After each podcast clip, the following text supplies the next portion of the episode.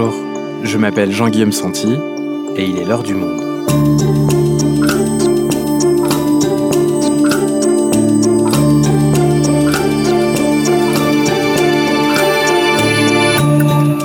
Aujourd'hui, alors que nous sommes au cœur de la troisième vague, une autre déferlante submerge une partie de la population. De la simple baisse de morale jusqu'à la dépression, la pandémie et ses restrictions affectent durablement notre santé mentale. Comment ces états se manifestent-ils? Quelle politique de santé mettre en place? Comment personnellement aussi y faire face? Les explications de Sandrine Cabu, journaliste santé au monde. Covid-19, la santé mentale mise à mal, un épisode produit par Adèle Ponticelli, réalisation Amandine Robillard.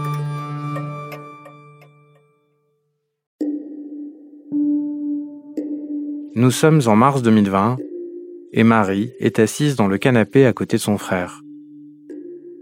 Elle se trouve chez ses parents, quelque part dans la campagne près de Rouen. Depuis le début du premier confinement, elle est de retour au domicile familial, elle profite du jardin, persuadée de pouvoir bientôt rentrer chez elle. Un soir, toute la famille allume la télévision pour suivre les annonces faites par le Premier ministre d'alors, Édouard Philippe j'annonce aujourd'hui le renouvellement de la période de confinement jusqu'au mercredi 15 avril. Cette annonce d'un nouveau délai est le point de départ de la dégradation de l'humeur de Marie. Le deuxième choc arrive quelques jours plus tard quand son chef lui annonce qu'elle passe en chômage partiel. J'étais un peu au, au fond du trou. Je me levais le matin à 10 heures. J'arrivais à peine à, me réveiller. C'était compliqué. Euh, j'ai passé, euh, je l'avoue, plusieurs jours à pas prendre de douche parce que j'avais pas envie de quitter mon pyjama. euh, j'avais aussi une boîte, une vieille boîte de tranquillisants que que je prenais, enfin je tapais un peu dedans des fois parce que le matin je me disais waouh mais je vais je vais pas arriver cette journée. Comme on n'avait aucun objectif, que finalement la date qu'ils allaient nous nous annoncer, ça serait pas la bonne. J'arrivais pas à me dire passe cette journée, demain il y en aura une autre, mais au bout d'un moment, il y aura une fin. Ce passage à vide que décrit Marie, il ne la concerne pas qu'elle, beaucoup d'entre nous le traversent. Au fond, pour la psychiatre Fatma Bouvet de la Maison Neuve, c'est l'ensemble de la société qui est aujourd'hui en dépression. À bien y réfléchir, la société est en train de traduire ce qu'est la dépression aujourd'hui. Qu'est-ce que c'est que la dépression? C'est une panne générale une panne intellectuelle, une panne affective, une panne euh, euh, motrice. Et ce qu'on nous impose aujourd'hui, enfin ce qui ce qu'impose la pandémie, c'est de ne pas bouger, de ne pas de ne pas sortir de chez soi, de ne pas rencontrer l'autre. Euh, donc ça ça impose d'une certaine façon un état de dépression. Et un autre élément de la dépression, c'est qu'on ne voit pas le bout du tunnel. Et c'est ce qui nous arrive aujourd'hui.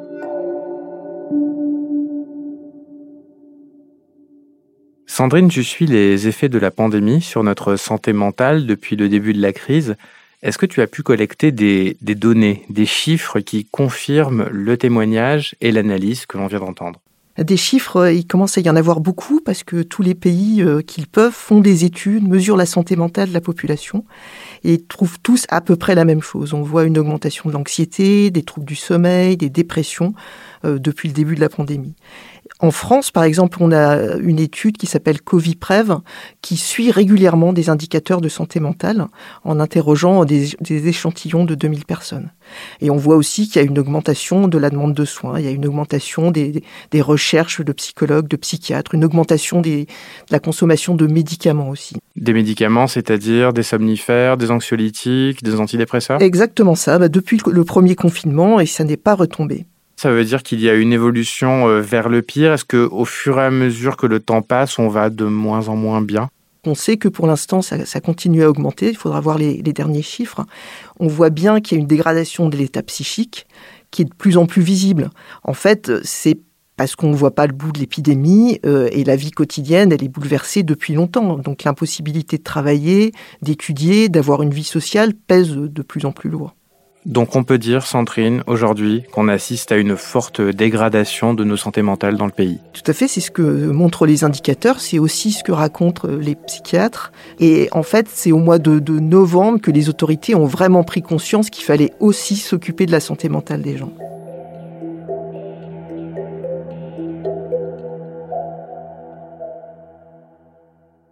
Sandrine, est-ce qu'on sait s'il y a euh, des personnes plus touchées que d'autres selon leur âge, leur situation professionnelle? Est-ce qu'il y a différents types de, profils de déprimés?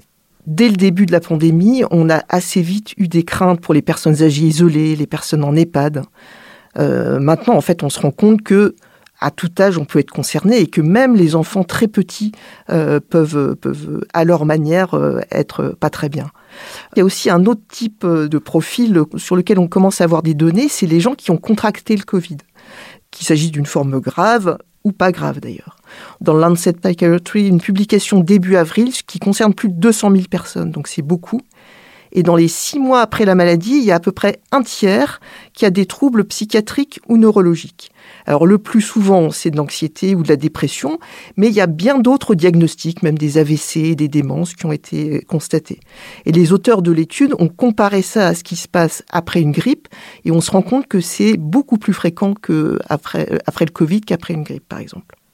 Et alors, comment est-ce qu'on peut expliquer ça, Sandrine? Est-ce que c'est une séquelle du virus ou c'est lié au traumatisme de l'avoir contracté? Un peu des deux? En fait, oui, il n'y a pas une seule explication. Bon, aujourd'hui, on a appris pas mal de choses de ce virus. On sait qu'il peut toucher quasiment tous les organes, donc notamment euh, le système nerveux, que ce soit le cerveau ou les, nerfs. Mais il n'y a pas que ça. Le Covid peut aussi induire des syndromes de, stress post-traumatique. Euh, c'est le cas notamment chez les gens qui sont passés en réanimation. On sait que les réanimations, où on passe des semaines, c'est une source énorme de stress. Avant l'épidémie de Covid, on savait qu'après un passage en réa, à peu près une personne sur cinq développe des troubles de stress post-traumatique dans, euh, on va dire, l'année qui suit. Alors si on prend euh, ce cadre actuel et tous les milliers, les dizaines de milliers de personnes qui sont passées en réanimation, potentiellement ça peut faire beaucoup. Et en plus, ces états de stress post-traumatique ne touchent pas que les malades. On sait qu'ils peuvent toucher leurs proches, et par ailleurs, on sait qu'ils peuvent toucher euh, les, soignants. D'autant pour eux, il y a l'épuisement qui joue aussi beaucoup chez tous les internes qui travaillent à l'hôpital, on, assiste à une augmentation des suicides et des pensées suicidaires qui, qui, inquiètent beaucoup. Tu parles des suicides et le, risque de l'augmentation des, des, suicides a été évoqué assez tôt dans cette crise du Covid-19. Est-ce qu'on constate aujourd'hui une augmentation dans la population générale?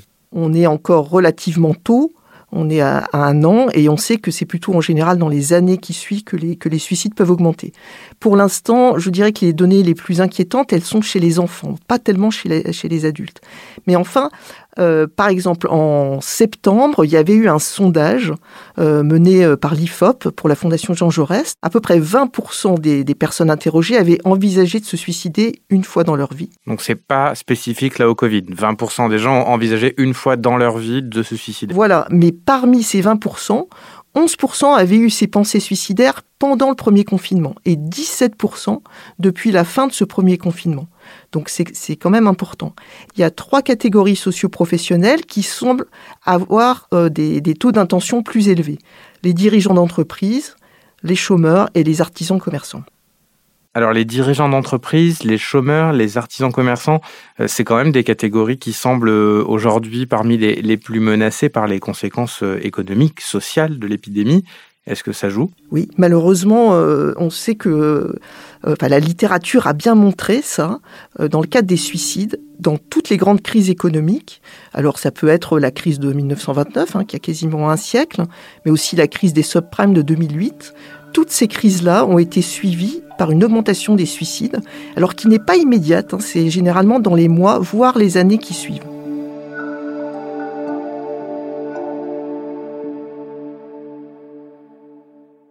On a parlé de, de catégories socio-professionnelles, de est-ce qu'on a eu le Covid ou pas eu le Covid. Est-ce qu'il y a encore d'autres facteurs qui peuvent jouer dans le déclenchement de ces états dépressifs, d'autres profils concernés? Oui, bah, tout simplement, euh, les femmes sont, sont, particulièrement touchées. Et euh, par exemple, la, psychiatre Fatma Bouvet de la Maison Neuve euh, l'explique très bien. Ce qui explique le fait qu'elle soit particulièrement touchée, c'est en général des situations de précarité au niveau du travail, mais également des situations d'insécurité affective, sociale, familiale qui s'aggravent en période de crise. Une des, des, des histoires qui m'a le plus marquée pendant cette année, c'est l'histoire d'une de mes patientes que je suis depuis longtemps, qui est en situation de séparation très difficile, euh, qui vit dans un 35 mètres carrés avec trois enfants, qui n'ont pas euh, tous les trois euh, des ordinateurs, qui a été obligé par son employeur de faire du télétravail. Euh, les enfants devaient faire euh, leurs devoirs en ligne. Un des enfants étant très violent, la maman ne pouvait pas avoir d'entretien avec moi en téléconsultation à la maison, puisque tout le monde était autour d'elle et qu'il y avait une problématique avec l'enfant. Et donc nos consultations se déroulaient dans la cage d'escalier. Et cette femme euh, suppliait, demandait à son employeur de pouvoir revenir travailler dans son entreprise, ce qui a été refusé. C'est assez étrange de constater que parfois, le milieu professionnel qui est tellement hostile à l'égard des femmes devient parfois un lieu de, de protection. Sandrine, les, les étudiants ont été également euh, particulièrement affectés par cette crise. Euh, j'ai notamment en tête les, les images de ces files d'attente devant les banques alimentaires avec des dizaines, des centaines d'étudiantes et d'étudiants. C'est aussi un profil qui est très touché, j'imagine. Oui, bien sûr, on sait que la, précarité joue beaucoup sur la santé psychique. Ben, on le voit bien d'ailleurs chez les gens qui perdent leur emploi. Et d'ailleurs, c'est le cas pour un certain nombre d'étudiants qui ont perdu le job qui leur euh, permettait de financer leurs études, tout simplement. Mais je crois qu'il y a un autre facteur qui est au moins aussi important, et c'est l'isolement de ces jeunes. Et ce que tu dis là, Sandrine, c'est ce que pointe Christophe Zouriot, qui est professeur d'épidémiologie à l'Université de Bordeaux, directeur du centre de santé des étudiants de cet établissement, et que nous avons contacté par téléphone. À 20 ans, on a un besoin presque vital d'aller rencontrer l'autre, voilà, que ce soit garçon ou fille, parce que ça fait partie de la construction de l'individu, parce que c'est à cet âge que le cerveau qui continue à se développer euh, fait ce qu'on appelle le cerveau social, voilà, se nourrit des interactions avec l'autre. Donc il y a des aspects très psychologiques évidemment, mais même des aspects presque physiques. Et les priver de ces interactions est en fait euh, euh, cruel. Voilà, c'est une cruauté. Alors c'est une cruauté qui est liée euh, à l'épidémie, hein, mais j'ai l'impression qu'on n'a pas qu'on ne prête pas suffisamment d'attention à ça parce que c'est vraiment une épreuve extrêmement douloureuse. Sandrine, est-ce que le gouvernement a mis en place des politiques euh, spécifiques par rapport à, à ce risque majeur sur la santé mentale, notamment des étudiants? Le gouvernement a commencé à, à, prendre en compte ce problème-là et a proposé ce qu'il appelle des chèques psy. Euh, le principe, c'est qu'en fait, tous les étudiants qui en ont besoin peuvent consulter un psychologue sans débourser un centime. Et est-ce que ça fonctionne, ces chèques? Euh, Sur le papier, c'est une bonne idée, mais en pratique, pour l'instant, ça marche pas très bien. Une enquête menée par une de nos collègues au journal montre que c'est assez peu utilisé. Au 10 avril, il y avait seulement 905 étudiants qui auraient eu recours au, au dispositif. 905 étudiants sur les 2 à 3 millions d'étudiants euh, qu'on peut compter en France ont eu recours au chèque euh, psy. Ben voilà, donc c'est quand même euh, un peu une goutte d'eau. Euh, et puis, il faut bien dire que de leur côté, les professionnels ne sont pas très motivés non plus à, participer.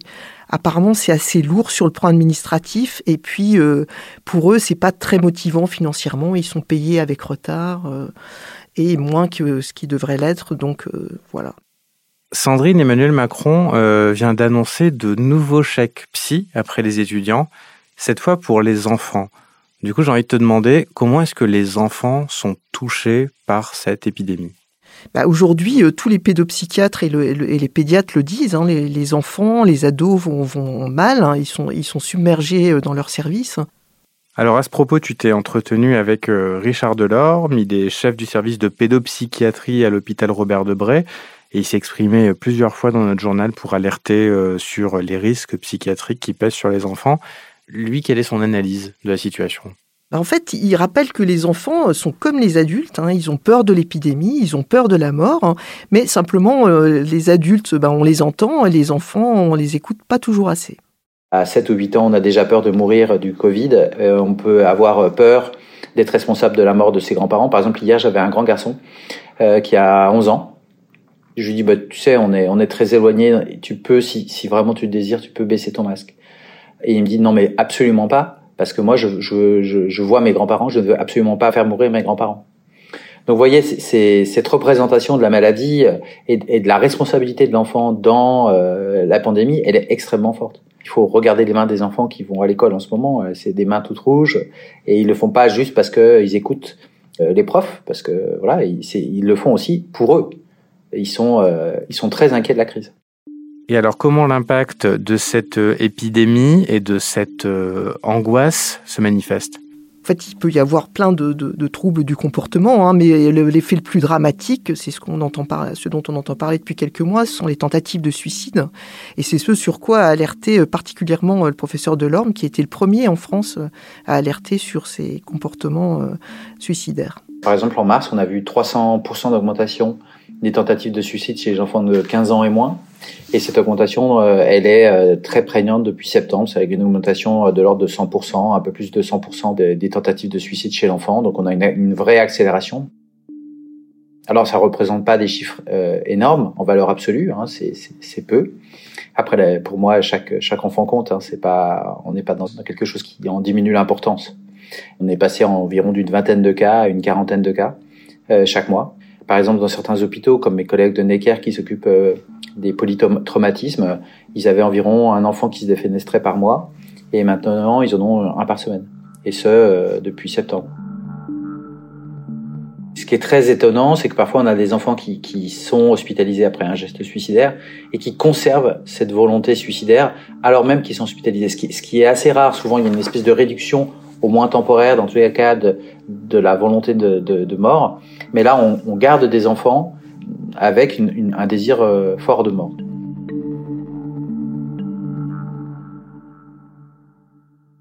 Sandrine, on vient d'entendre un tableau euh, très sombre, effrayant même pour ces, pour ces jeunes générations. Qu'est-ce qu'on peut conseiller aujourd'hui aux parents?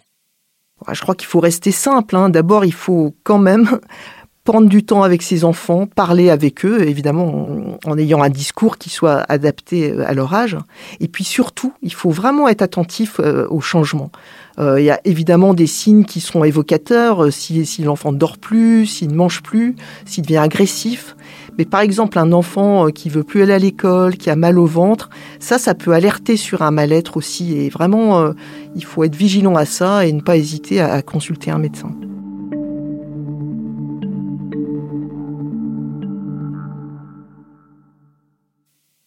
Sandrine, pour conclure, et parce qu'au fond, cette euh, pandémie nous affecte euh, toutes et tous, on avait envie de finir sur quelques conseils pour aller mieux. Alors, on a appelé pour ça le professeur Michel Lejoyeux, qui porte bien son nom d'ailleurs. Il a écrit un livre qui s'appelle Les quatre temps de la Renaissance pour euh, précisément nous aider à faire face à la pandémie. Mais avant de livrer ces quelques conseils, la première chose, c'est quand même qu'il suggère d'être attentif aux, aux signaux d'alerte pour bien distinguer un mal-être d'une situation qui, elle, nécessite une prise en charge médicale Le premier, c'est la perte d'envie.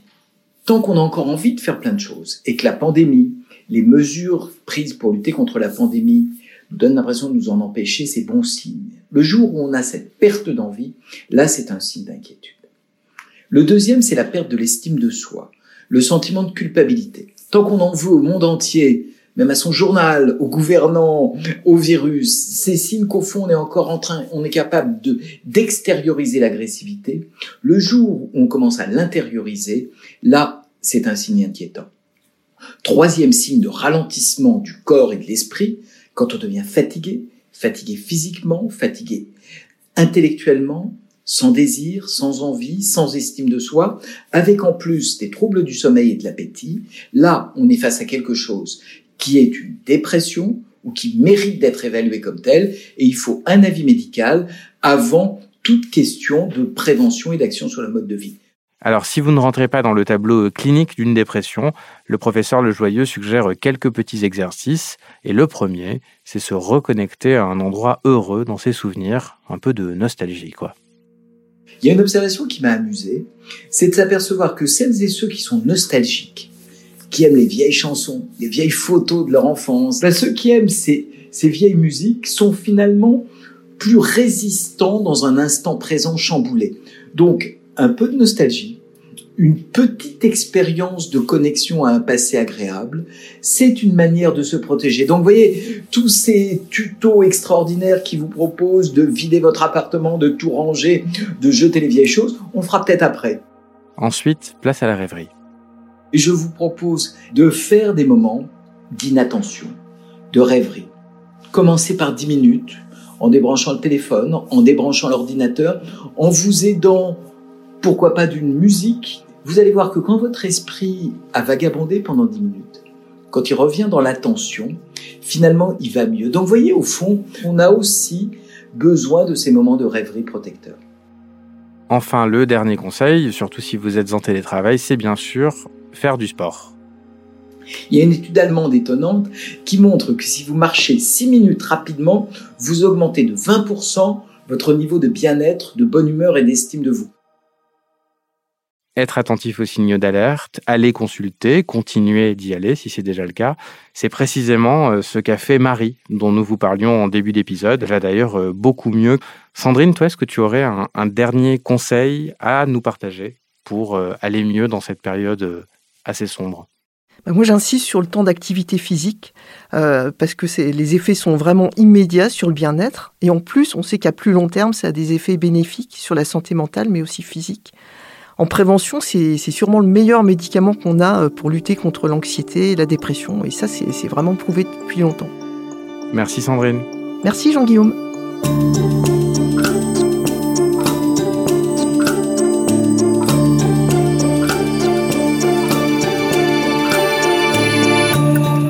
Vous souhaitez en savoir plus sur le sujet, vous pouvez aller consulter tous les articles de Sandrine Cabu dans la rubrique Santé sur notre site c'est la fin de l'heure du monde, le podcast quotidien d'actualité proposé par le journal Le Monde et Spotify.